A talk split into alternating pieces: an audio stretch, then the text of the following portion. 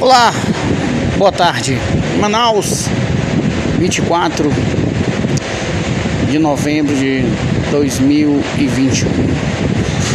Hoje venho falar de uma situação em que o brasileiro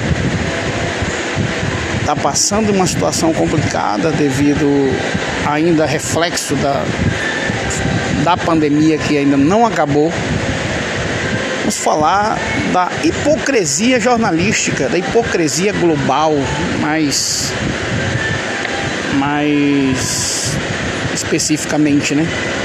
Falar que é, há uns, umas semanas atrás aí a Globo massificava a pandemia como se fosse uma vitória, uma uma grande conquista para eles saber que pessoas estavam morrendo e culpando quem? Presidente Bolsonaro. Que por sua vez não teve como fazer nada, simplesmente ficou de mãos atadas diante de um STF que o proibiu de agir. E ele, para não entrar na, na lei de irresponsabilidade, fez o que o STF pediu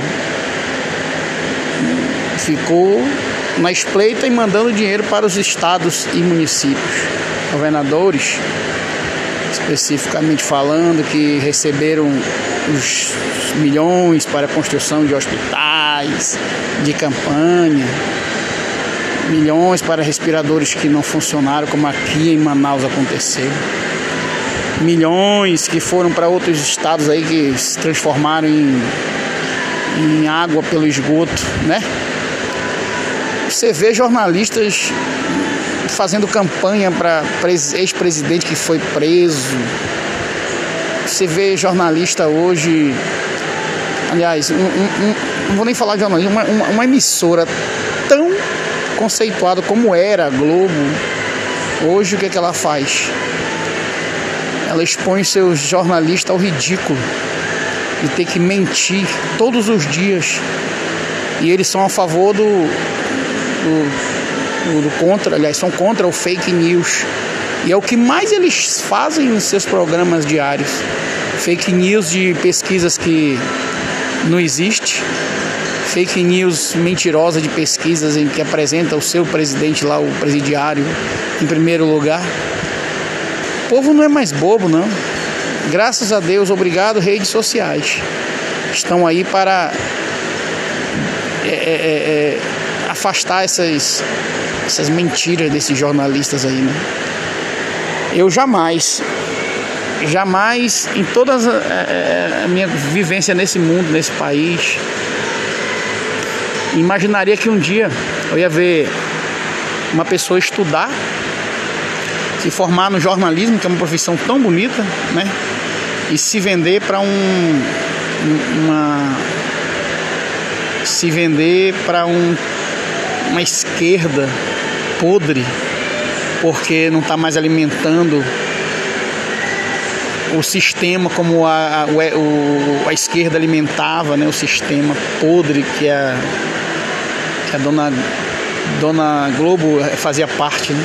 Não só ela, mas muitos outros aí, e políticos e governadores, prefeitos, enfim. Se for falar aqui, vou passar um ano todinho. E hoje a Dona Globo vem massificando que o carnaval tem que começar agora, porque eles estão precisando de dinheiro, né? Tem que pagar 50 e poucos milhões aí pro governo de, de dívida. Então o carnaval é uma, uma válvula de escape para eles. E o fica em casa, proibido ir para a igreja, proibido trabalhar, proibido sair de casa para comprar um alimento ali na esquina Quantas pessoas nesse país foram presas porque saíram de casa para caminhar ou ir na praia? Quantas pessoas nesse país foram presas porque abriram suas lojas tentando trabalhar e ganhar o seu ganha-pão? Infelizmente, esse é o país que a gente tem aí. Né? Um presidente que tenta governar sem corrupção e um monte de corrupto agoniado com esse presidente que não, não se deixa corromper arranjando pelos em casca de ovos para tentar de uma maneira ou outra destruí-lo. massificando, fica em casa, vacina sim, vacina sim. Né? E agora os desempregados, as pessoas que fecharam suas, suas lojas, pessoas que perderam seus trabalhos, muitas até se mataram por depressão, por desespero econômico, enfim.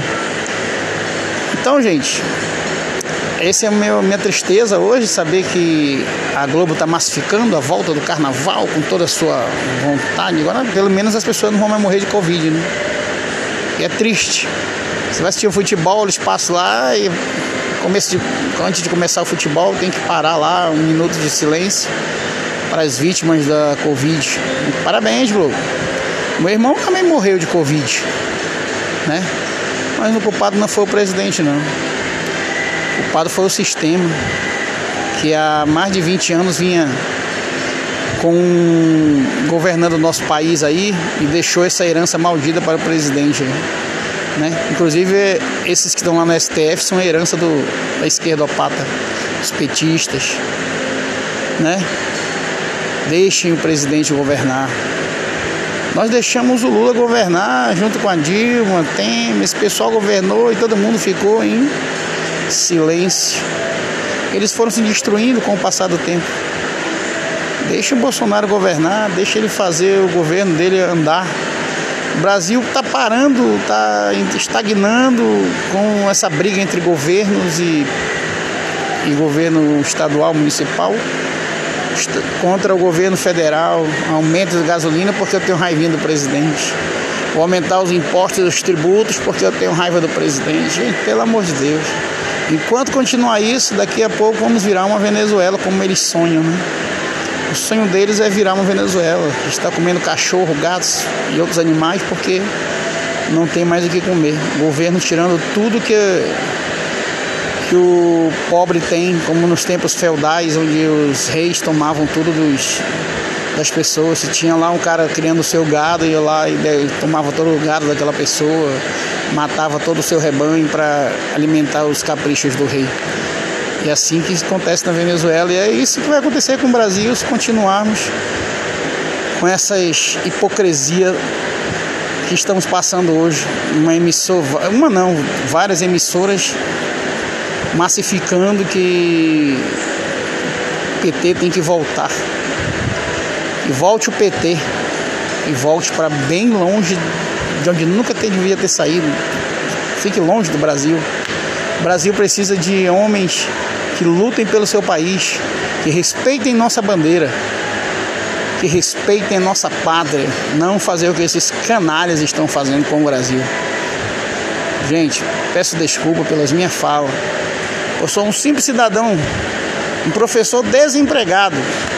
Foi o Bolsonaro que me desempregou não, tá? Que eu fui desempregado na época da, da Dilma, do Lula. Eu vou fazer três anos, mais de três anos desempregado já. Vou para quatro anos desempregado. Mas tô aqui, tô fazendo meus bicos, tô ganhando meu dinheiro, não tô morrendo de fome, tô correndo atrás do que ainda me resta de esperança. E um dia, quem sabe, passar no concurso como eu tentei e o sistema burlou as leis para fraudar um concurso que teve aqui na capital e quem passou dançou, entendeu?